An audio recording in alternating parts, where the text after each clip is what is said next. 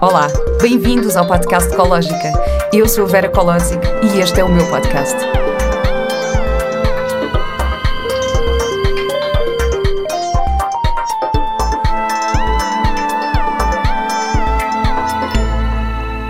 Olá e bem-vindos a mais um episódio do podcast Ecológica.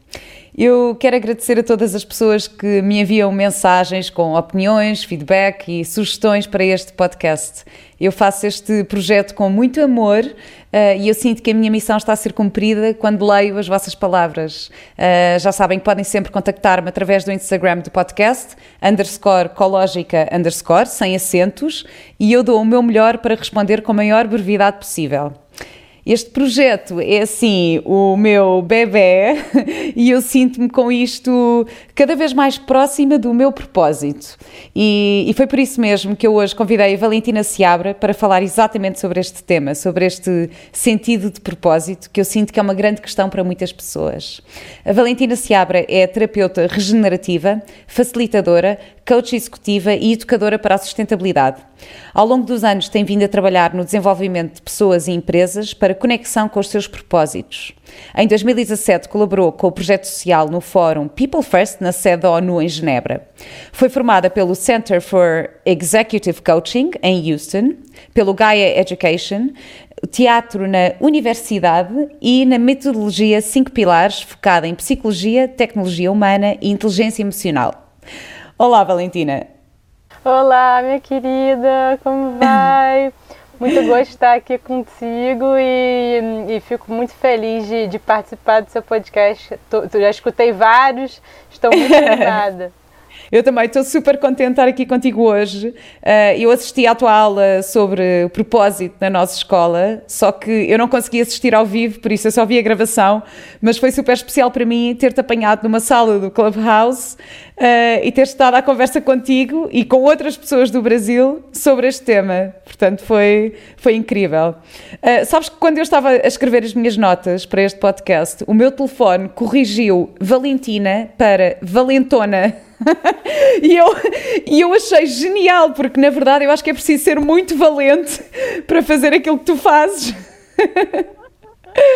Você sabe que me chamavam quando, quando eu era pequena de, de, de valentona de brincadeira, assim, quase um bullying, mas era, mas era muito engraçado, assim, eu ficava valentona, mas por que valentona? Mas porque você é corajosa. Eu falei, bom, então é bom, né, vamos seguir com coragem. Eu acho que sim, acho que valentona é bom, acho que é um elogio. Valentina, em primeiro lugar eu queria perguntar-te uh, como e quando é que começou a tua jornada no desenvolvimento pessoal? Olha, essa é, uma, essa é uma pergunta que tem tantas camadas, né? Mas vamos lá. É, eu venho de uma família onde minha mãe é artista plástica, é, minha avó é psicanalista e o meu pai trabalhava no mercado financeiro, né? Com finanças. Então eu cresci no meio de, de uma parte mais prática, pragmática, e outra parte mais, mais feminina, mais artística, mais acolhedora. Então, quando eu era pequena, eu eu tinha sonho de ser cantora, de ser arqueóloga. Eu tinha uma coisa um pouco investigativa assim no universo do, das artes e do outro. Mas quando eu fui crescendo, eu não sabia muito o que, o que escolher na faculdade, né? A gente é muito novo para escolher alguma coisa muito rápido. E só como minha avó era psicanalista, eu cresci nesse ambiente da psicologia, da psicanálise. Então eu gostava muito de escutar o outro, as pessoas, uma escutativa, observar. E eu comecei a estudar naturalmente, assim, né, a, a psicanálise. Isso antes de, de entrar na faculdade. Lia textos, gostava, tinha uma afinidade. Então eu, minha mãe fazia, era estilista, é, de, trabalhava com moda então ela ficou, Valentina, você desenha tão bem, por que, que você não, não faz uma faculdade de, de moda? E eu queria fazer uma faculdade de, de cinema, de teatro. Meu pai não era muito a favor. É, não, vai fazer alguma coisa que, né, que te dê dinheiro. Meu pai era bastante materialista, mas ele falava: bom, então vai escolher o que você quiser e que eu te apoio. Eu tive uma oportunidade de, de fazer uma faculdade de moda e fui fui trabalhar em Nova York é, com alta costura, fui fazer curso de moda lá, mas quando eu voltei, isso foi em 2007, quando eu voltei, eu vi que eu estava muito infeliz, porque eu não tinha muito contato com o outro na moda, eu tinha mais contato com, com aquele universo, mas de outra maneira. Então eu resolvi fazer uma faculdade de teatro. E aí na faculdade de teatro é, foi um grande reencontro para mim, porque trabalhar junto, em equipa, com um outro, né? Você é atriz, trabalha com isso, sabe? O teatro, né? o teatro tem essa magia. Sabe muito bem que se não estivermos presentes em cena, prestando atenção e escutando o outro, não conseguimos improvisar. Né, não conseguimos, se recebemos um personagem e temos muitos julgamentos em relação ao personagem, não conseguimos nos integrar para ele, então, nessa época, eu comecei a aprender a comunicação não violenta também. Essa história de você não julgar o outro, não julgar o personagem, para aquilo que você pode se aproximar dele, né? E se entregar para ele de uma maneira genuína, né? Através das técnicas tal. E toda vez que eu passava por algum processo no teatro, eu sentia que eu estava tirando uma camada de dentro de mim, como se fosse um véu, né? um véu que a gente não enxerga as coisas como são, como se estivesse tirando um pouquinho de um véu, como se fosse uma casca de cebola. E aquilo me deixava muito feliz, eu ficava, nossa, que incrível! Gostaria tanto que todas as pessoas passassem por esse processo né, no teatro, que faz a gente ter esse contato com o autoconhecimento, com a gente mesmo, com o outro. E eu fiquei apaixonada por esses processos. Aí eu comecei a mergulhar na psicologia, na psicanálise e tal e comecei a trabalhar como atriz. Porém, ah, é... Porém, comecei a trabalhar como atriz de teatro, é, no cinema, fiz uma, uma, uma novela Malhação em 2012, tive uhum. essa oportunidade.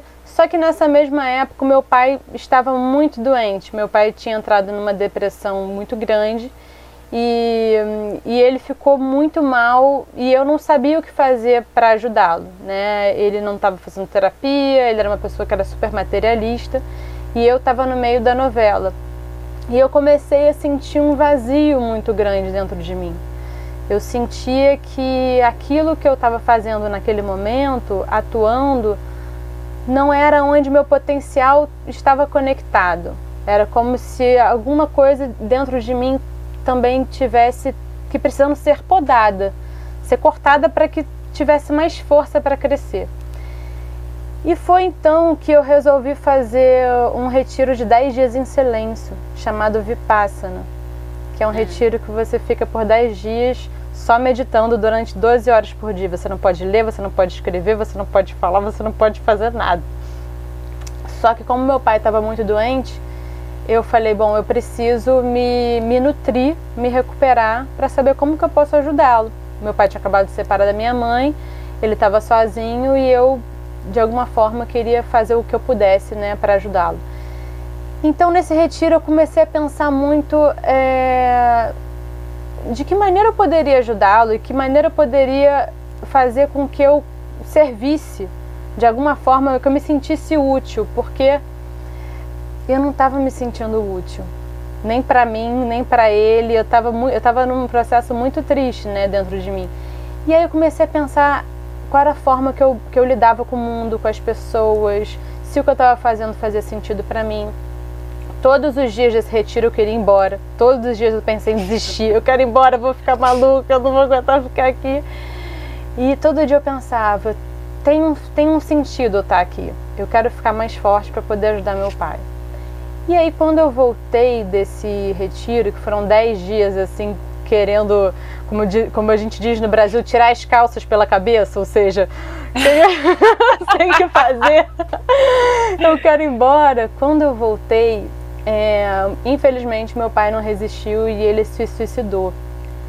Então, para mim, foi uma grande transformação é, de eu começar a me questionar para que direção eu estava seguindo se aquilo é o que eu precisava fazer naquele momento, se, aquele, se naquele momento eu estava vivendo um, um propósito, o um, meu propósito, né? Não acredito que exista um propósito na vida inteira, mas se, se aquilo de fato estava ajudando, me ajudando, ajudando alguém. E foi aí que eu resolvi mudar de direção, né? Eu tinha tinha outras, é, tinha uma novela também já engatada, outros trabalhos, mas eu pensei, eu preciso, eu preciso assumir o que de fato é verdadeiro para mim nesse momento. Eu sempre gostei de conhecer as pessoas a fundo, de poder ajudá-las de alguma forma. E eu vi que o perfil do meu pai, que, que eu tive a oportunidade de morar em Portugal também, e ver que pessoas, alguns portugueses pensam da mesma maneira, pensam às vezes que a terapia para pessoas que têm problema, para pessoas é. que não estão bem. Exatamente. Né? Só que na verdade a terapia é algo que faça com que a gente reflita para entender como que a gente pode evoluir como ser humano. Isso é uma das coisas que eu tento muito desmistificar neste podcast e já partilhei várias histórias, entrevisto vários uh, terapeutas, psicólogos, uh, terapeutas alternativos um, e pessoas que já passaram por depressões ou por momentos de dor muito grandes, exatamente por isso, que é para desmistificar um bocadinho essa ideia de que a terapia uh, é só para pessoas que não estão bem ou que. Não, eu acho que é mesmo. E porque, na minha experiência, a terapia foi um processo tão, tão importante para mim uh, a nível de autoconhecimento que eu sinto mesmo necessidade de partilhar isso com as pessoas e de, um, e de fazer com que as pessoas percebam a importância uh, desse trabalho. Por isso eu relaciono muito com isso. Não, e esse trabalho que você faz, ele, é, ele é muito incrível porque ele dá oportunidade para as pessoas verem que a terapia, exatamente o que você falou, é muito mais do que isso, né? É realmente um encontro com você mesmo. E aí eu pensei, como que eu vou ajudar o perfil do meu pai, por exemplo, de pessoas que são muito práticas e têm esse preconceito? E aí, como a minha escola já era a, a psicanálise, eu fiquei pensando, poxa, eu não quero ficar durante tantos anos com uma pessoa no divã é, e ela ali infeliz sem nem entender o que, que ela precisa ou ela quer fazer, né? E por que que a gente espera alguma coisa ruim muitas vezes acontecer para a gente mudar? E aí eu comecei a pesquisar, isso foi em, em 2013, eu já tinha recebido feito um processo de, de coaching em 2007 com um diretor que era pedagogo e era coaching também de teatro e filosofia. Então, eu estudava psicanálise e psicologia com ele e recebia coaching. E aí eu pensei, nossa, é, imagina se que incrível, né? Se, se a pessoa souber aprender recursos e ferramentas para que ela tenha autonomia para usar em outros momentos né? E aí eu resolvi fazer uma, uma formação em Houston, que era uma formação de coaching executivo, justamente para eu ter esse know-how mais executivo, né, juntando com todo o meu know-how que eu já estudei, né, psicologia, psicanálise, o teatro, é, mas que eu pudesse direcionar mais para um certo público. Então eu fiquei durante um ano fazendo esse processo lá em Houston, depois eu fui para a Coreia do Sul, trabalhei lá na Coreia do Sul atendendo pessoas de mais diversas culturas. E eu voltei para o Brasil e ainda não estava satisfeita. Então eu pensei, eu preciso mais ferramentas para integrar nesse trabalho, para realmente fazer uma metodologia que eu consiga é, entender o que, que a pessoa está buscando, mas que tenha a ver com o propósito. E aí nessa fase eu fiz uma formação chamada Gaia Education, que é uma formação afiliada da Unesco, que é uma formação para design de sustentabilidade, né? Como a gente pode é, transformar a nossa vida mais sustentável, mas sustentabilidade não só no fato da ecologia, mas uhum. no fato do nosso ser, uma visão de mundo, de uma mudança de paradigma. Então essa formação ela abriu meus horizontes para começar a trabalhar com essa conexão para fazer com que as pessoas elas se tornassem agentes de transformação. Né? Então, por exemplo, você com o seu trabalho, no seu podcast, você já consegue é, se conectar com milhares de pessoas aqui te ouvindo e essas pessoas se inspirarem a terem outra visão de mundo, outros propósitos, se conhecerem. Então você já está propagando muitas sementes que podem ser transformação também. Eu espero que sim, eu espero que sim. É essa a minha intenção e, e, e na verdade era o que, eu tava, o que eu disse no início. Eu, com as mensagens que recebo, já sinto que estou a cumprir essa missão, porque tenho tido um feedback incrível mesmo. Não, sem sombra de dúvida. E eu te escutando também, eu, eu me inspirei mais ainda. Então, assim, é, é um processo contínuo, né? Olha, queria pegar aqui um bocadinho naquilo que tu disseste. Um, é, é, muito engraçado, sabes? Porque a minha pergunta, a pergunta que eu tinha aqui para te fazer era se a tua família tinha tido alguma influência no teu processo de desenvolvimento. E tu acabaste por responder sem eu ter de perguntar isso. E eu, eu, pergunto, eu tinha esta pergunta aqui porque, na verdade, eu criei este podcast por causa de uma frase que o meu pai dizia. O meu pai era super bom vivan, adorava a vida boêmia, era assim super divertido e bem disposto e estava sempre, sempre muito bem com a vida. E às vezes eu, como criança e adolescente, às vezes isso até trazia conflitos entre nós, não é? Porque é aquela incompreensão da adolescente uh, e o pai mais velho que está sempre tudo bem. E ele dizia muito, uh, ele era alemão, então tinha um sotaque uh, que dizia assim: a vida é curta, não vale a pena nos chatearmos. E ele dizia isto, e eu, na verdade, só uh, há relativamente pouco tempo é que entendi a intenção desta frase, e foi a partir daí que eu criei a ideia para criar este podcast. Um, e, e, por isso é que eu te fiz essa pergunta. E agora foi super interessante estar a ouvir-te e perceber uh, a influência que, que, que, a vida do teu pai teve nessa tua busca e nessa tua procura. E depois houve outra coisa que tu disseste que eu também me relacionei muito, que é em relação ao trabalho em novela, por exemplo, e que tu passaste por isso, e eu também. Eu durante muito tempo fui muito resistente como atriz, porque eu achava que novela não era um trabalho uh, artisticamente tão, uh, tão reconhecido ou tão bom. Eu achava que ser artista não era fazer novela e que eu tinha que fazer teatro e cinema e que, e que não era bom. Mas depois vivia num conflito que era: eu queria muito viajar e queria muito ir conhecer outras culturas, uh, só que eu para fazer isso tinha que fazer novela, para ter dinheiro para fazer isso.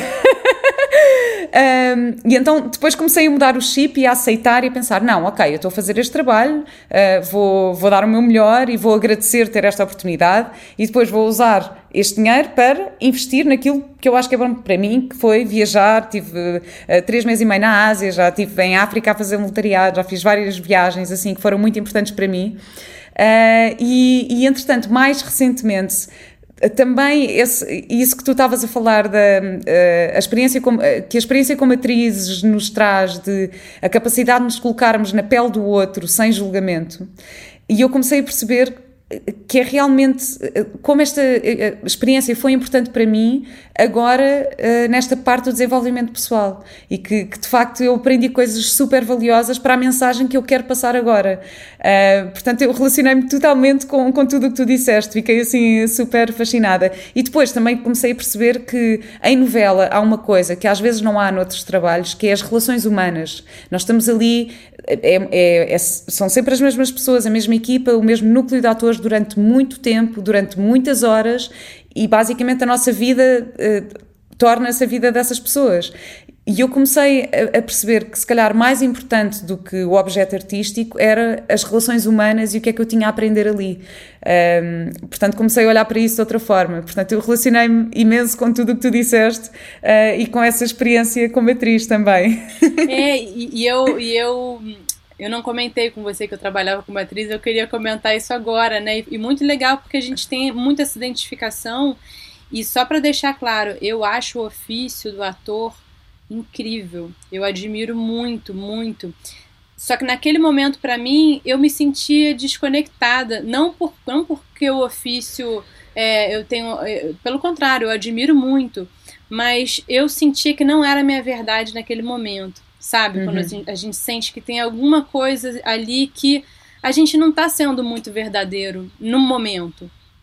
Porque uhum. a minha uhum. verdade era mais. É, poder cuidar dessa parte, né? Poxa, como que eu vou ajudar as pessoas nesse sentido? Mas uma curiosidade é que a arte sempre volta para mim de alguma forma. Por exemplo, uhum. eu, eu trabalho com muitos artistas, eu, eu tenho muitos clientes que são atores, Marcelo Serrado, um grande amigo é, é, brasileiro que é ator também. E uma curiosidade é que a gente, quando eu morei em Portugal, em 2017, tive um amigo que fez novela consigo, A Prisioneira, o Tiago ah! Rodrigues, ah, grande amigo. O Tiago, sim. E o Tiago, eu lembro que na época ele me ligou, ele falou assim, Valzinha, eu, eu mandei o seu material pro diretor da novela que ele precisava de uma, de uma atriz brasileira e ele adorou você. Vamos fazer? Eu falei, Tiago, eu não trabalho mais com isso. não, não, vamos sim, Olha... que eu já mandei seu material. Eu falei, Valentina, os nossos caminhos podiam se ter cruzado nessa novela e afinal teve que ser agora no podcast. Mas você vê, eu tô falando isso porque assim, como que a gente como que a gente direciona também as nossas potencialidades, né? Tô brincando contando essa história para dizer que quase fui, no, mas não fui, porque eu estava muito focada no que era o meu propósito no momento. Agora, você, por exemplo, que, que trabalha como atriz, como você está expandindo os seus potenciais, né? Porque hum. todo, tudo que você tem aprendido, né, com o seu ofício, você está trazendo para cá agora, uma, uma ferramenta de autonomia, de autoconhecimento, não só para você, mas para as pessoas. Isso é muito lindo quando, quando a gente pode desdobrar, né? Olha, e falando da prisioneira especificamente, minha, eu fazia de muçulmana, a minha personagem era muçulmana, uh, que é, foi assim um super desafio, não é? Porque de repente eu tive que fazer uma pesquisa enorme sobre, uh, sobre o Islão e sobre a religião e sobre tudo isso, e, e é mesmo uma cultura muito diferente, e de repente como encaixar nesta personagem com aquela verdade foi assim um grande uh, turning point para mim. Portanto, essa novela também foi assim super, super importante. Super engraçado isto. Muito engraçado, né? E muito legal, muito interessante, muito, é. muito bacana. Olha, Valentina, eu tinha aqui uma pergunta, porque tu és terapeuta regenerativa. O que é especificamente ser terapeuta regenerativa? A terapia regenerativa, ela trabalha com o contexto que você está né? Não só na sua vida pessoal, mas o que você está passando e como que você pode é, ser um, um, um, agente regenerativo, né? De transformação. Então, assim, quando alguém é, vem buscar um processo comigo, muitas vezes a pessoa está em busca de um propósito, ou ela quer fazer uma transição de carreira, ou ela não, ou ela nem, nem sabe o que ela busca ao certo. Só que independente se ela tem um objetivo ou não, mesmo que o objetivo seja empreender ou seja qualquer que seja, é, a gente precisa olhar um, um pouco para dentro e entender quanto que a pessoa está coerente com aquilo que ela gostaria de estar vivendo ou com a pessoa que ela gostaria de ser. Porque hum como a gente sabe, né? Imagino que você também pense dessa forma, nada na vida é estático, né? Estamos mudando o tempo inteiro. Então é muito natural que a gente, como ser humano, seja muito incoerente, né? Porque às vezes a gente quer uma coisa, faz outra, né? E, e... Olha, e sabes que isso é uma das coisas que mesmo em novela eu também sinto muito, porque às vezes nós estamos a gravar uma cena e há um ator que vem com o texto e diz: A minha personagem não diria isto. Isto acontece muito, não é? Que chega em platô e diz: A minha personagem nunca diria isto. Eu tento sempre ver, eu tento sempre questionar o que é que se passa na vida desta pessoa para ela hoje dizer isto. não é? Que é uh, mas isso é, é, uma tendência do, do ator que é chegar e dizer: Não, eu conheço muito bem, eu sou tão coerente a minha personagem que ela não diria isto. E não é verdade, porque acho que nós todos, dependendo da situação e dependendo de, de, de, do estado em que estamos, poderemos ter atitudes que se calhar não são tão coerentes, se calhar com os nossos princípios, mas são coerentes naquele momento. Exatamente. E, e, e, assim, eu acho que o mais importante desse processo é a gente muitas vezes assumir que a gente está sendo incoerente. Né? Porque quando a gente assume, ok, eu estou sendo incoerente, como que eu posso caminhar para ser coerente, né? É que nem quando a gente tem um objetivo, ah, eu vou começar a fazer exercício físico. Aí a pessoa tá parada, não faz exercício físico e ela decide fazer exercício físico cinco vezes na semana. Isso é uma incoerência, né? Porque se você começa, se você não tá fazendo nada, você quer começar de repente no outro extremo, você vai cair no buraco.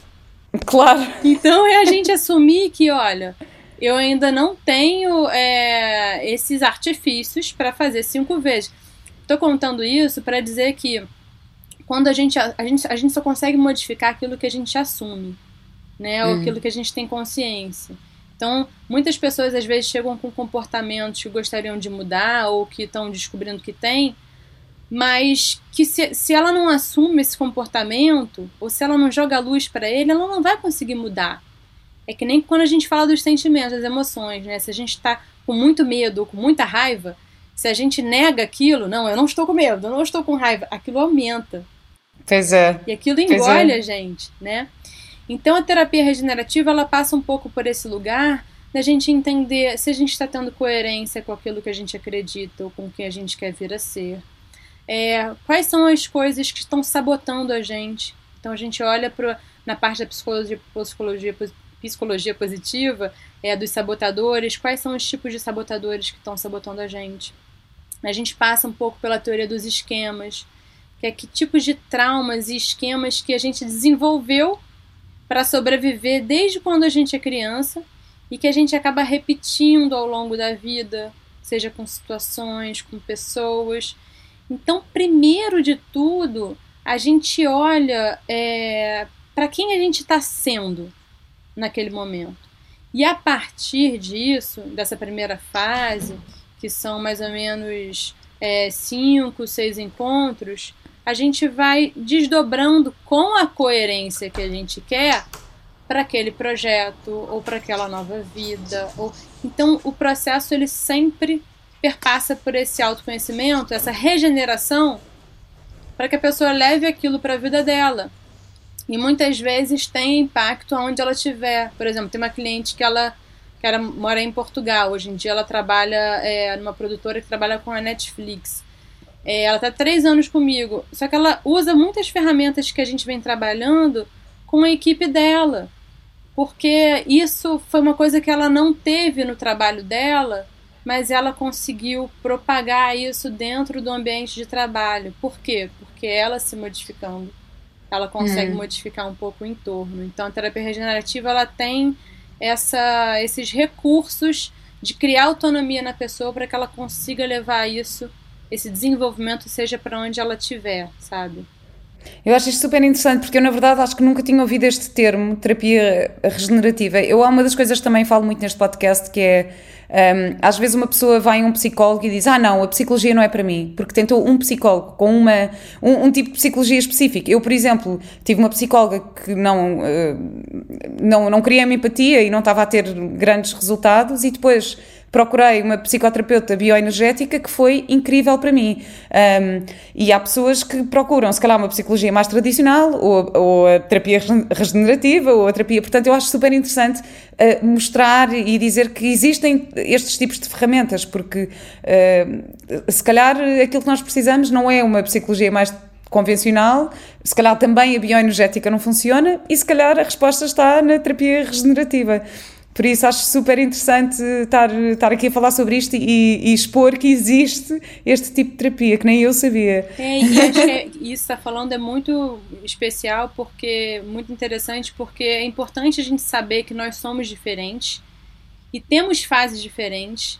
E um tipo de terapia, às vezes, é bom para aquela fase, ah, durante hum. dois, três anos. Mas depois, por exemplo, a terapia comportamental é uma terapia mais focal a psicanálise, ela já é uma, já é uma, uma terapia que você fica revisitando padrões de infância, é uma coisa mais investigativa. A constelação familiar, ela já abrange outras camadas. Então as terapias elas são diferentes e o principal é você ter aquela empatia, né, pelo terapeuta e você entender também o que que você está buscando.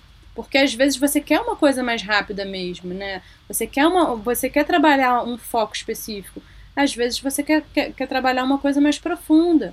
Então, por que, que a gente não pode mudar, né? Eu, eu, por acaso, eu tenho a sensação que, por exemplo, o coaching é assim mais prático, porque eu tenho sempre a sensação que trabalha mais do, do presente para a frente, não é? E se calhar eh, a psicoterapia vai um bocadinho mais atrás para resolver o presente, para andar para a frente, não é? Para ir para o futuro. Uh, e eu também sinto que o coaching tem muito esse lado prático. Uh, mas, mas pronto, é só bom dizer às pessoas que existem todas, todas estas ferramentas e que, e que pode funcionar em determinados momentos para diferentes pessoas. Portanto, Obrigada por teres explicado aqui isto, Valentina. E esse trabalho, esse método que, que, eu, que hoje em dia desenvolvi, que é uma mistura né, de terapia comportamental, de psicanálise, de coaching, é justamente é, porque como cada pessoa é um universo diferente, cada um chega com uma demanda, a gente sempre olha, sempre olha para a pessoa como um ser humano, como ela é, uhum. e entendo o que ela quer. Tem pessoas que estão comigo há muitos anos que querem um trabalho mais terapêutico, tem pessoas que querem coisas mais focadas, mais direcionadas.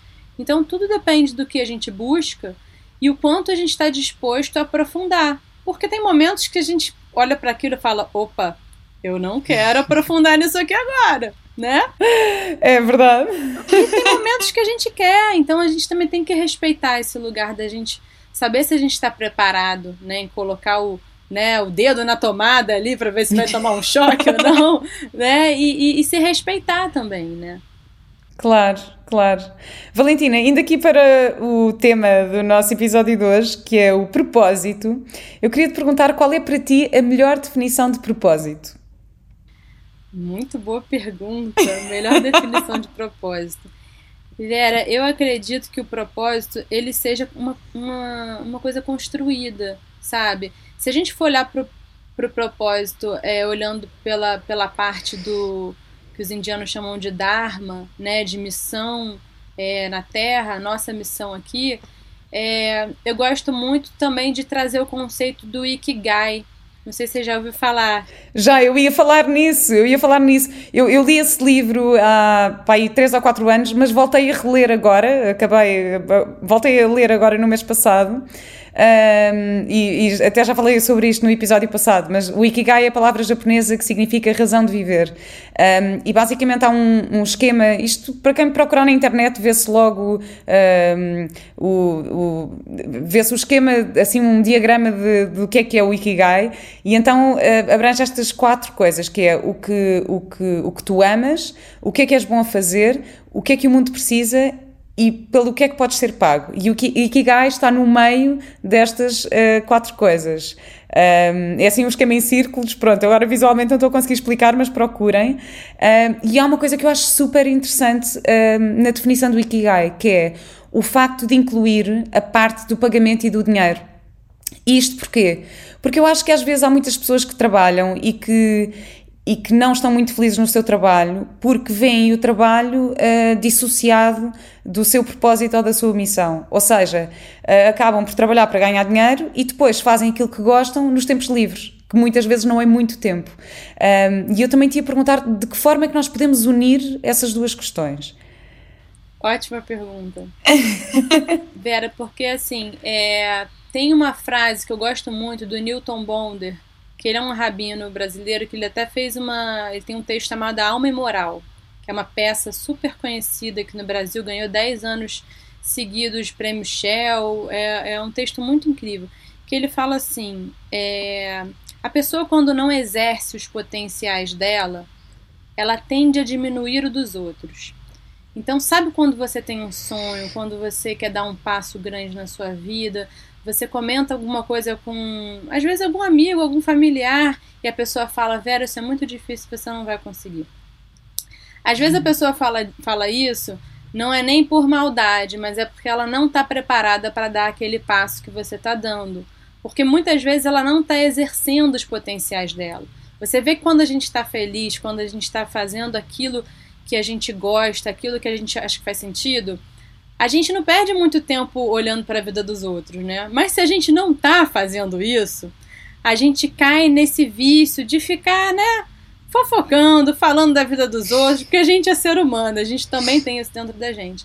Então, é, eu acho que essa ideia de propósito, ela tem muito o que você falou do Ikigai, que é as suas potencialidades, aquilo que você ama, a sua paixão, o que você pode ser pago, porque eu acho que o propósito ele tem a ver com você estar a serviço. Estar a hum. serviço significa você estar hum. presente na sua inteireza nesse momento em com quem você está sendo agora. Como que você pode colocar para o mundo os seus potenciais. Então você hoje em dia trabalha como atriz e faz um trabalho maravilhoso através desse canal aqui, ensinando as pessoas, educando elas. É uma forma de educação, por exemplo. Então isso tem a ver com o seu propósito agora. Pode ser que ele se desdobre, que você no futuro monte uma escola sobre isso. Pode ser que. Muitas coisas podem ser, mas coisas que tenham a ver com, com esse fio condutor, que é um fio que se desdobra, que tem a ver com as suas qualidades, as suas potencialidades. E, e, e tem muitas camadas aí, né? E, e tem uma coisa importante que é a diferença entre o trabalho e o emprego. O trabalho uhum. é a nossa fonte de vida, é onde a gente se desenvolve. O emprego é onde a gente ganha o nosso dinheiro. Muitas vezes, muitas pessoas conseguem é, fazer essa junção, né? Um lugar que você se desenvolva, que você também ganhe dinheiro. Que legal, isso isso vira um propósito, é um, um propósito. Mas era aquilo que eu estava, era aquilo que eu estava a dizer há bocadinho. Eu, eu durante alguns anos, quando fazia novela, eu sentia a novela como um emprego e não como um trabalho. E só nos últimos anos é que eu comecei mesmo a trabalhar em novela, porque comecei a sentir-me mais alinhada com esse, com esse sentido de propósito e de potencialidade. Um, portanto, sim, eu percebo isso super bem. E como você começou a sentir? Fiquei curiosa. Como é que eu comecei a sentir? Um, eu comecei a sentir que havia um. Comecei-me a sentir muito desgastada com a energia da queixa, a, a energia de, de reclamação. E eu não sei quando é que eu ouvi que alguém me disse. Ah, aliás, até foi neste podcast, a Úrsula Freitas disse: reclamar é clamar duas vezes. Ou seja, é, é, é estar. Mas não leva a lado nenhum. Reclamar não vai ter um. não tem uma, uma solução. E eu comecei a tentar procurar soluções e, e, e eu acho que foi numa altura em que eu comecei a ganhar consciência que eu chegava a casa muito cansada porque estava rodeada de pessoas que estavam sempre a queixar ou do tempo de espera de novela, ou das horas de trabalho, ou da quantidade de texto que tínhamos para decorar, ou... E eu própria também entrava nessa energia da queixa e, e senti-me muito cansada. E houve um momento em que eu disse: Não, mas espera lá, eu, eu posso virar aqui isto. Em vez de me estar a queixar, se calhar o tempo que estou à espera vou aproveitar para ser produtiva. Uh, e então foi, acho que foi, foi assim que eu comecei a, a ganhar mais consciência disso e a, tentar, e a transformar mais o emprego no trabalho. Ai, que legal. Então você começou, é, em, em vez de, de ouvir essas reclamações, você começou a agir também, né? Exato, sim. Quando a gente reclama também, ou, ou, ou, interage com pessoas que estão reclamando, a gente se sente esvaziado, né? E aí você é. começou a agir em relação a isso, né? Exatamente, sim. E às vezes o agir era distanciar-me um bocadinho e e se calhar não, não comunicar tanto ou não participar em tantas conversas e ficar a focar-me mais em mim, a, a ler coisas que, que, se calhar eram mais produtivas para mim naquele momento, um, ou a fazer ações positivas, a chegar de manhã com ações positivas, ou um, pronto, tentei eh, começar a direcionar as coisas. Eu, por exemplo, houve uma, uma coisa que comecei a fazer porque na, na empresa em que trabalhava não havia reciclagem e isto era uma coisa que me incomodava imenso, que era garrafas de água todos os dias deitadas ao lixo e a, e a, questão do plástico começou a fazer imensa confusão. E então eu comecei tipo a dinamizar e a dizer não, a, a pedir ao assistente de produção vamos ter aqui um caixote de lixo, vamos fazer um, um cartaz a dizer só plástico aqui, se tu não puderes levar eu levo o saco para casa. E então comecei dentro do trabalho a encontrar estas pequenas coisas que me davam assim uma razão um, de, de de, de, viver, não é? De estar ali, tipo, ok, eu quero trabalhar para um mundo melhor, então se, se, isto me está a fazer confusão, em vez de eu ficar a reclamar, eu vou fazer alguma coisa sobre isto. Eu marquei uma reunião com a administração e disse: olha, esta questão do plástico está-me aqui a incomodar, o que é que eu posso fazer para ajudar? Uh, posso juntar alguns atores, podemos se calhar publicamente fazer alguma ação. Podemos... Bom, então tentei assim uh, começar a fazer algumas coisas e isso ajudou-me bastante. E foi algo que fez você se sentir viva, né? Porque o, sim, o propósito ele tem a ver com isso. Por exemplo, é, são, às vezes são pequenas coisas no dia a dia, que são pequenos propósitos, é, que às vezes as pessoas confundem. A gente tem uma ideia de que propósito precisa ser alguma coisa muito glamourosa, né? alguma Sim. coisa assim grandiosa, nossa, para eu mudar o mundo. Só que se você faz pequenos gestos que. Tem um, um ótimo exemplo. É, uma pessoa que trabalhou muitos anos na minha casa, que cuidou de mim, da minha irmã.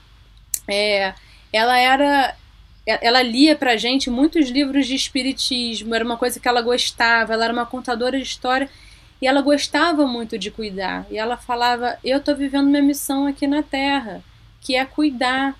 Então, é, a, a, as próprias pessoas que trabalham, é, por exemplo, você, você vai entender isso. Quando a gente vê atores é, como Meryl Streep, é, atores é, que vêm dessa, dessa escola de Stanislavski, Stanislavski escolas que, que a gente vê que, que o ator está presente ali em cena, né, pensando alguma coisa é, de fato que tem tem a ver com o universo, com a ação do ator, ela está ali inteira. Então, eu acho que, que também tem a ver com a gente estar tá inteiro, vivo, uhum. assumindo o que a gente está fazendo naquele momento. Então, muitas vezes não precisa ser nada grandioso, mas é a gente estar é. tá colocando a nossa energia e a nossa, a nossa potência ali no momento, né? E a gente acha que é alguma coisa grande, mas na verdade é, é, é simples e complexo, né? É, é, por isso é que eu também achei super interessante a sala que tu criaste no Clubhouse, que, que o título era A Ditadura do Propósito.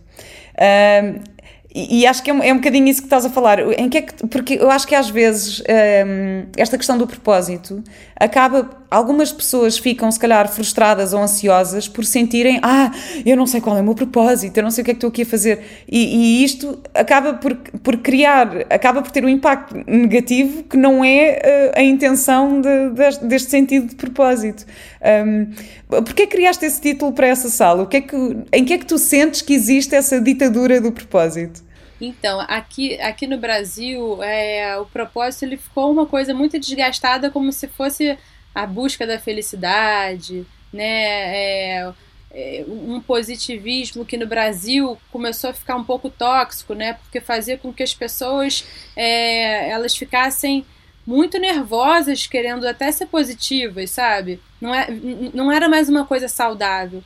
E aí eu comecei hum. a pensar que foi o que você falou, em vez de estar trazendo paz para as pessoas em relação a uma busca do propósito, as pessoas estavam começando a ficar muito ansiosas, porque achavam que o propósito era alguma coisa que ia se iluminar, que ia cair do céu. Oh, nossa, agora achei meu propósito.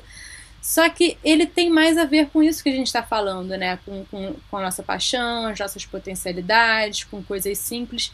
E tem uma outra coisa que a gente vai mudando os propósitos durante a vida. Às vezes o propósito vai ser você ser mãe, às vezes vai ser seu trabalho, às vezes vai ser seu parceiro, às vezes vai ser um, uma viagem importante que você e a sua família vão fazer. Então isso vai mudando, né? Claro que tem esse fio condutor, né? Se você for olhar para trás, faz sentido as experiências que você passou para você chegar até aqui.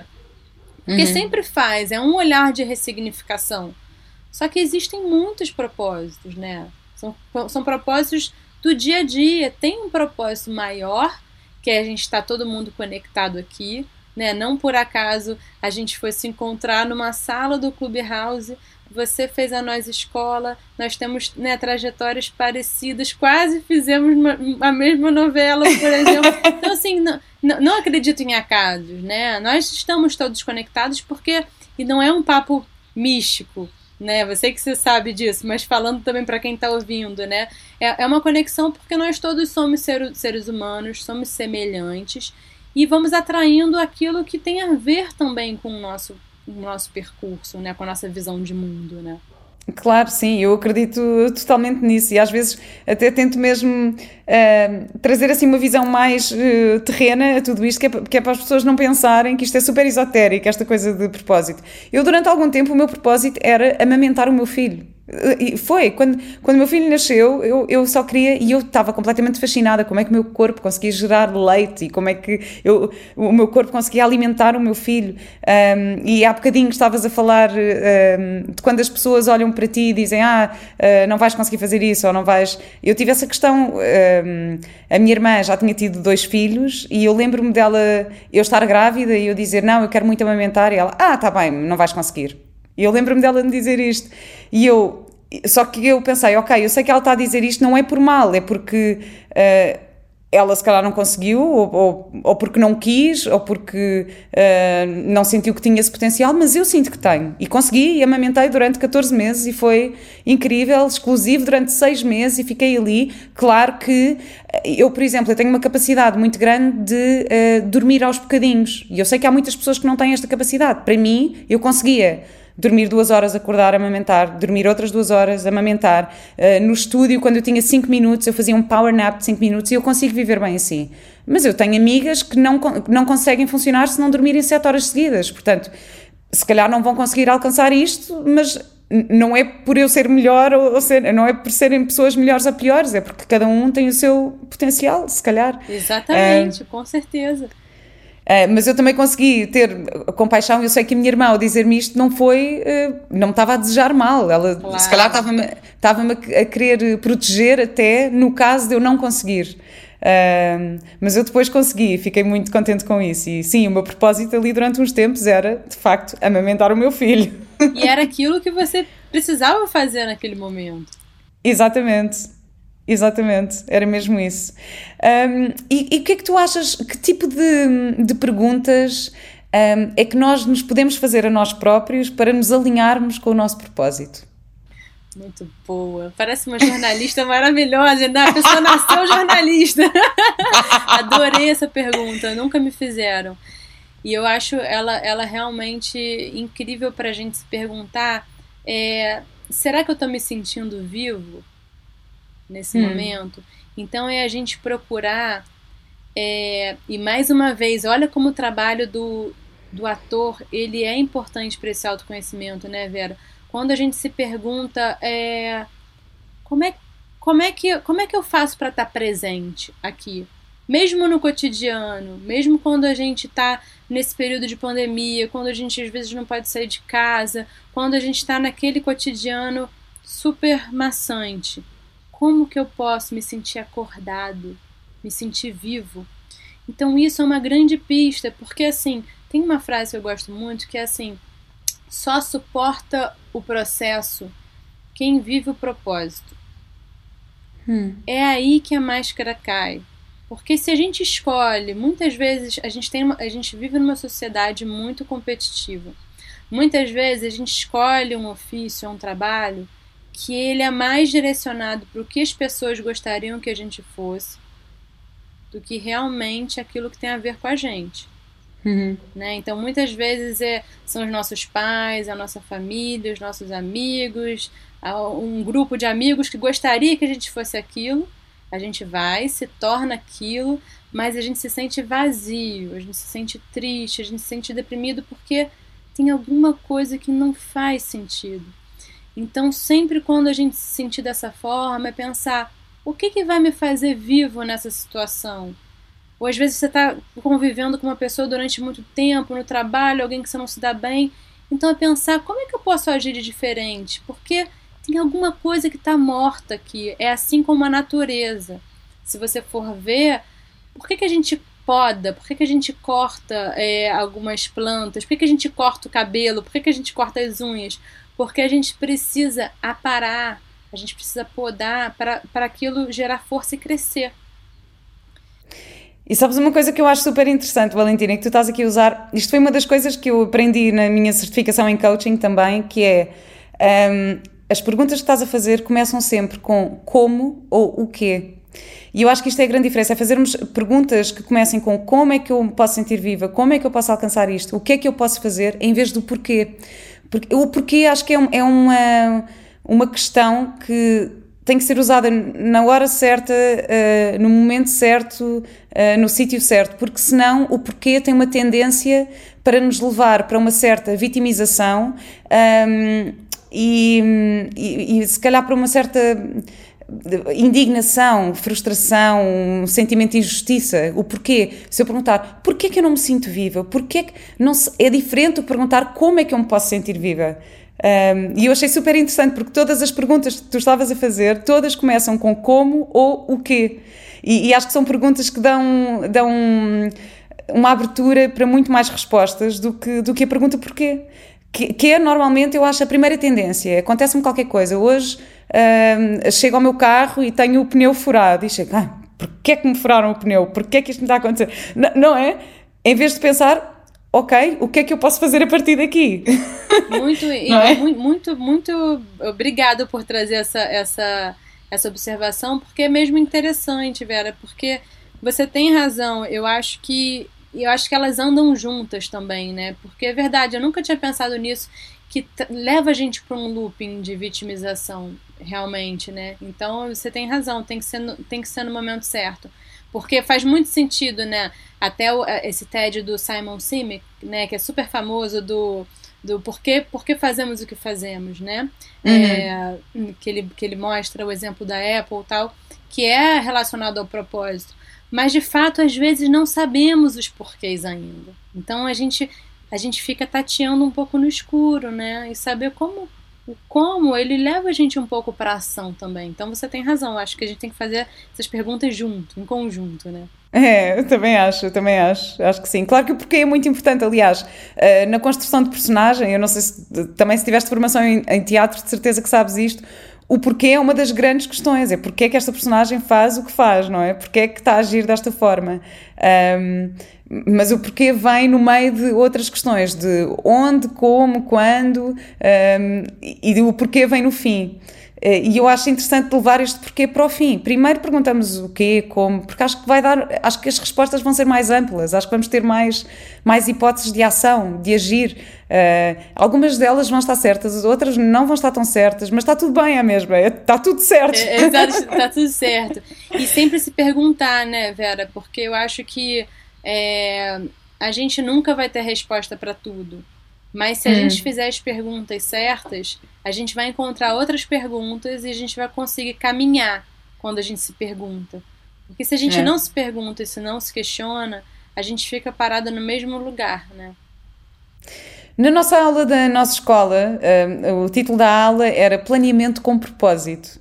Qual é que tu achas que é o primeiro passo para começar a planear com propósito? Eu acho que o primeiro passo é é a gente se perguntar se, se as nossas atitudes elas estão coerentes com, com a pessoa que a gente gostaria de ser ou com o que a uhum. gente está vivendo.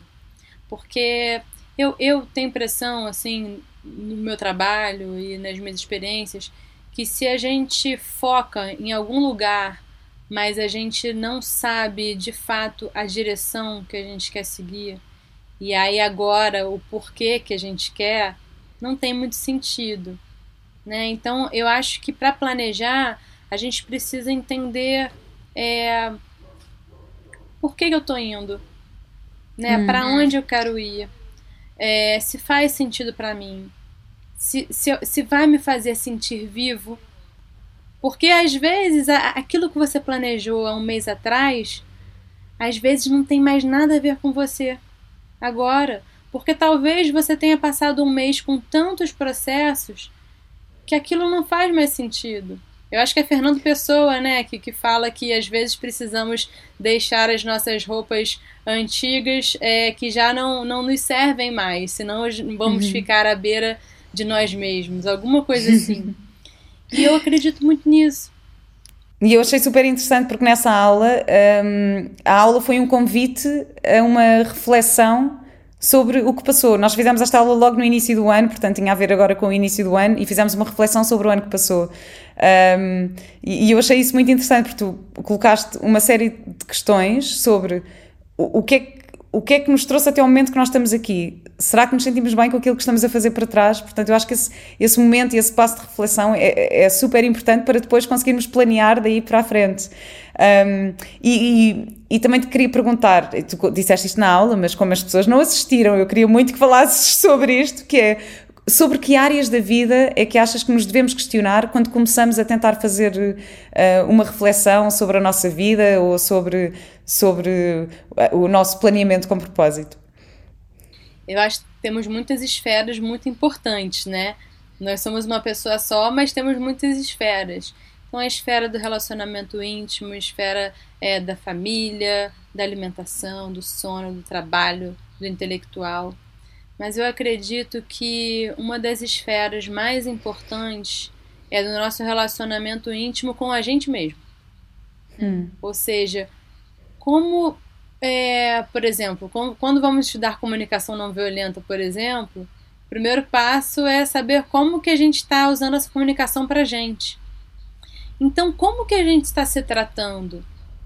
Será que eu estou me cuidando? Será que. Porque quando a gente quer se relacionar com o outro, com o mundo, a gente precisa também entender como, como a gente se relaciona com a gente. Então, acho que uma das esferas principais é a nossa relação com a gente mesmo. É claro que a gente não vai conseguir mudar todas essas esferas ao mesmo tempo. Isso é impossível e é insustentável. Então, se você pelo menos foca em uma, é, você já tem uma motivação ali para as coisas melhorarem. É como se fosse um efeito dominó, né? Uhum. Mas eu acredito que a esfera mais importante é com a gente mesmo. Porque muitas vezes quando a gente critica algo no outro, muitas vezes a gente também pode estar falando da gente, né? Então é entender o que, que é meu, o que, que é do outro. O que, que será que eu estou criticando no outro, mas muitas vezes é lixo emocional meu? Então a gente saber dividir o que, que é nosso o que, que não é é muito importante, né? E qual é que tu achas que é a importância do perdão e, de, e do deixar ir um, na busca desse propósito? Ah, eu acho que são dos maiores desafios, né? Pelo menos é, eu acho que, que o deixar ir ele é muito desafiador para nós seres humanos. Para mim, o deixar ir é uma coisa muito desafiadora porque ela tem a ver com desapego, né? E a gente não é muito acostumado em, em lidar tão bem com os finais de ciclo, né? Pelo menos no, no Ocidente, assim, a gente não tem uma cultura, por exemplo, né, da morte, de lidar bem com a morte, deixar deixar ir. Só que eu acho que o deixar ir, ele é uma porta para o que vai vir você uhum. só consegue deixar vir, você só consegue receber abundância quando você deixa ir. Quando você é grata pelos finais dos ciclos e quando você perdoa. Porque o perdão, ele é você deixar ir. Quando você não perdoa, você não está deixando aquela situação, aquela pessoa embora. E, né? e às vezes esse perdão também é perdoarmos a nós próprios, porque quando nós é quando nós fazemos essa reflexão sobre o que é que fizemos para trás e como é que estamos nessas esferas todas da vida, uh, e depois às vezes chegamos a conclusões que é, ah, eu podia ter feito isto, ah, porque é que eu não fiz? E em vez de, se calhar, ficarmos a chicotear-nos ou a massacrar-nos, eh, perdoar-nos a nós próprios é, é um. É, é um, é um trabalho muito incrível, é assim, acho que é, uma, é, um, é um enorme desafio, mas quando conseguimos al alcançar isso é, é incrível. É, e, e foi o que você falou, porque assim, quando a gente vai perdoar alguém, aquele outro alguém, ele estava em relação com a gente. Então a gente se empresta também na relação, né? 50% para o outro. Então eu lembro que a primeira vez que eu fiz o Pono Pono, eu tava com muita raiva da pessoa, eu comecei a fazer o Pono Pono Pono. Ai, me desculpa, desculpa te amo, desculpa, eu tava com raiva fazendo isso. No final das contas. sou grata, sou, eu sou grata. grata. Eu tava chorando. Eu tô lendo para para agora. Exatamente, eu chorava, eu pensava assim, ah, eu sou grata, desculpa. Eu tava sentindo que era comigo mesmo, porque quando a gente. E pensa só, né, para quem tá ouvindo a gente também, é, quando você tem alguma uma raiva, um ódio, ressentimento em relação àquela pessoa, a única pessoa que bebe esse veneno é você mesmo. A outra Exato. pessoa, às vezes, não vai nem sentir o que você está sentindo. Às vezes, não, a maioria das vezes. Então, você vai estar tá bebendo aquele veneno sozinho. Então, pois não é, faz sentido, é. né? Pois é, pois é. É mesmo verdade. Mas é bom ganhar essa consciência para não, para não nos poluirmos a nós próprios. Porque, às vezes, a poluição parte de nós para nós. Uh, por isso é que é tão importante lim conseguirmos limpar-nos de alguma forma, uh, emocionalmente, mentalmente, uh, em todos estes processos da vida. Tu também disseste uma frase que marcou muito na tua na aula, que foi as realidades são camadas. Um, isto isto faz-me lembrar uma coisa. Eu uso aquela aplicação de, de, Agora não tenho usado tanto porque estou a usar as frequências que aprendi com a Carolina Vaz, mas, mas uso o Headspace e, e na, no Headspace há uma animação muito gira com um boneco que está coberto de nuvens negras e depois o plano abre uh, e por cima das nuvens negras está um céu azul e acaba com Remember the Blue Sky lembra-te do céu azul. E eu achei super interessante tu dizes isto, que as realidades são camadas, porque de facto, por cima desta camada negra, há sempre o céu azul. O céu azul está lá, nós é que não estamos a ver ou não estamos com essa hum, percepção naquele momento, mas ele está lá. uh, e ganhar esta consciência acho que também é super, super importante nesta busca. E, e, essa consciência das camadas, Vera, é aquilo que você sabe muito fazer na hora de atuar, porque nós somos complexos. Então, nós sentimos muitas coisas durante o dia. Então, nesse, né, nesse momento agora podemos estamos felizes, ao mesmo tempo estamos passando por uma pandemia, ao mesmo tempo aconteceu algo ontem ou nessa noite eu não dormi bem. Então, são muitas camadas. E isso faz também com que o nosso olhar com o mundo mude, porque tem muitas coisas coexistindo.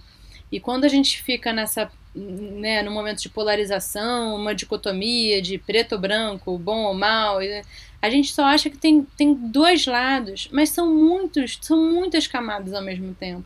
Então acho que essa importância também da gente entender nosso contexto, entender o que está acontecendo com a gente, entender como a gente está, para a gente se livrar né, dessas camadas e não cancelar, porque isso não existe, a gente vai conseguir é, fazer uma mágica, mas saber que camadas são essas que estão entre para a gente ter uma visão mais completa das coisas, né? E tens assim algumas ferramentas que possas propor aqui para, imagina, alguém que se sinta muito perdido ou muito vazio ou que, é que sinta que não sabe qual é o seu potencial, qual é o seu propósito, que, que se sinta assim muito confuso com isso tudo, que tipo de ferramentas é que podes propor para ganhar essa consciência? Olha, uma, uma ferramenta muito que eu acho que é que ela é muito. que faz uma síntese disso, é realmente o Ikigai, que né, é, tá disponível. Né, se a pessoa colocar no Google, procurar o Ikigai, ela vai conseguir fazer. E, e não é um exercício de cinco minutos, né? É um exercício que você faz num dia, mas você volta no dia seguinte ou na semana seguinte e você tem muitos insights. Então ele é um exercício que ele parece simples, mas ele tem essas camadas de complexidade. É, outro exercício também é, que eu acho muito bacana de fazer é, é um exercício chamado é, teste dos sabotadores. Hum. Existem é, de 7 a 12 sabotadores universais, que são sabotadores, por exemplo, o hiperrealizador, o controlador, o esquivo, são sabotadores que todos nós temos, mas em níveis diferentes. Então eu acho que, que é uma ferramenta interessante de fazer, porque às vezes ela também influencia o nosso olhar, sabe? Influencia, ela é uma camada é, para mostrar pra gente, por exemplo, tem uma pessoa, se, se alguém que é muito controlador, o controle ele pode ser uma forma que a pessoa pode transformar em virtude e transformar em organização. Mas um uhum. excesso de controle faz com que a pessoa também fique até um pouco neurótica. Então, é uma energia que a gente pode dosar para transformar em virtude ou dosar para, né, quando ela está em desequilíbrio, na verdade, fazer com aquilo que, que vá contra nós. Então, onde, onde é que podemos encontrar isso? Eu nunca. Você pode colocar, é, as pessoas podem colocar no Google e colocar assim, é, é, teste dos sabotadores. Vai aparecer lá, okay. psicologia positiva é de graça, todo mundo pode fazer. Você faz esse teste e, e, e você ganha um review sobre isso, né?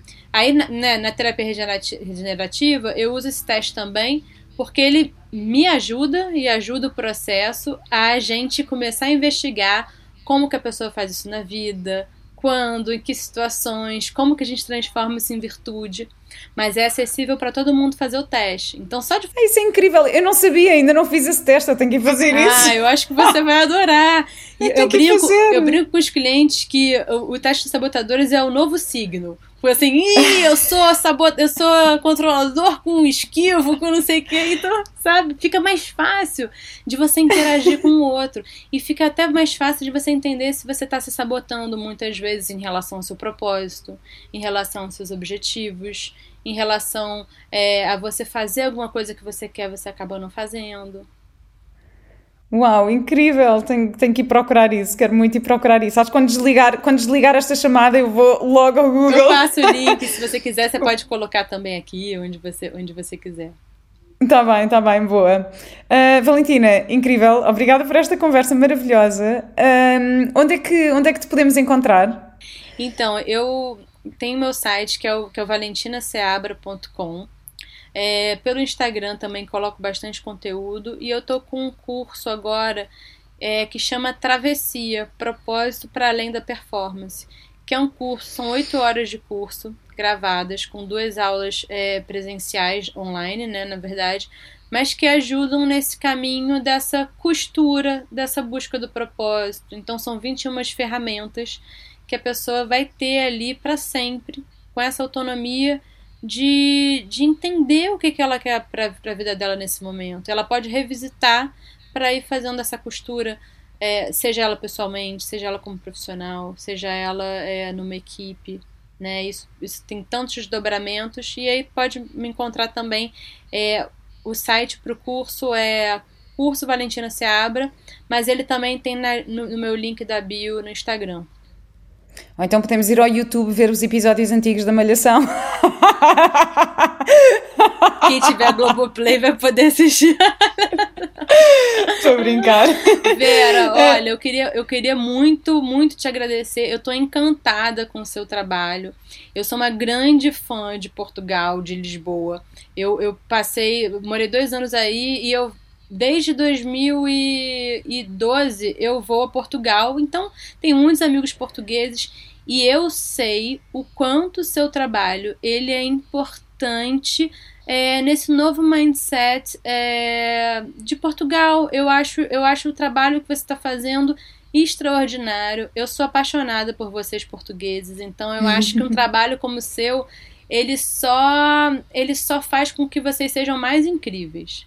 Então, oh, Valentina, obrigada. Eu juro, eu juro. Quando eu assisti o podcast, quando eu ouvi, eu fiquei tão feliz com o convite e, e, e, e, ouvindo suas entrevistas, então eu, eu já sou uma grande fã sua. Queria muito te agradecer pelo, pelo oh, convite obrigada. de de verdade. Obrigada. Queria só dizer também que te podem encontrar no Clubhouse e que tu tens salas muito interessantes um, que eu já apanhei, só apanhei uma vez, porque estamos, agora não, não tenho estado tanto, não tenho estado tão ativa no Clubhouse, mas acho que ainda te vou encontrar por lá, porque acho que esta conversa podia durar horas e horas. Ah, agora não, viramos melhores amigas de, de infância.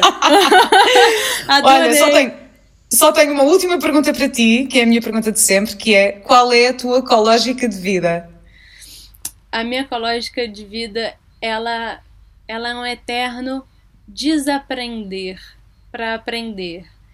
Eu quero cada vez mais desaprender esses padrões que eu absorvi durante a minha vida para poder construir, ter uma visão mais aberta e, e ser sempre aprendiz. Eu acho que quando a gente tem esse olhar, não perde esse olhar de criança, a gente aprende com qualquer pessoa em qualquer lugar. Então, minha ecológica é sempre ter esse olhar do novo, do momento presente. Que lindo, obrigada. Sabes que eu durante anos, eu comecei muito nova, eu comecei a trabalhar com 14 anos como atriz. Uau. E quando me diziam, ah, és atriz, eu dizia, eu não sou atriz, eu sou aprendiz de atriz. Olha só. Eu gosto muito desse, desse, desse conceito e acho que é super valioso uh, a nível do desenvolvimento pessoal também. Valentina, muito, muito, muito obrigada oh. e até breve. Oh, minha querida, um beijo muito grande, beijinho muito grande e muito obrigada. Você é muito querida.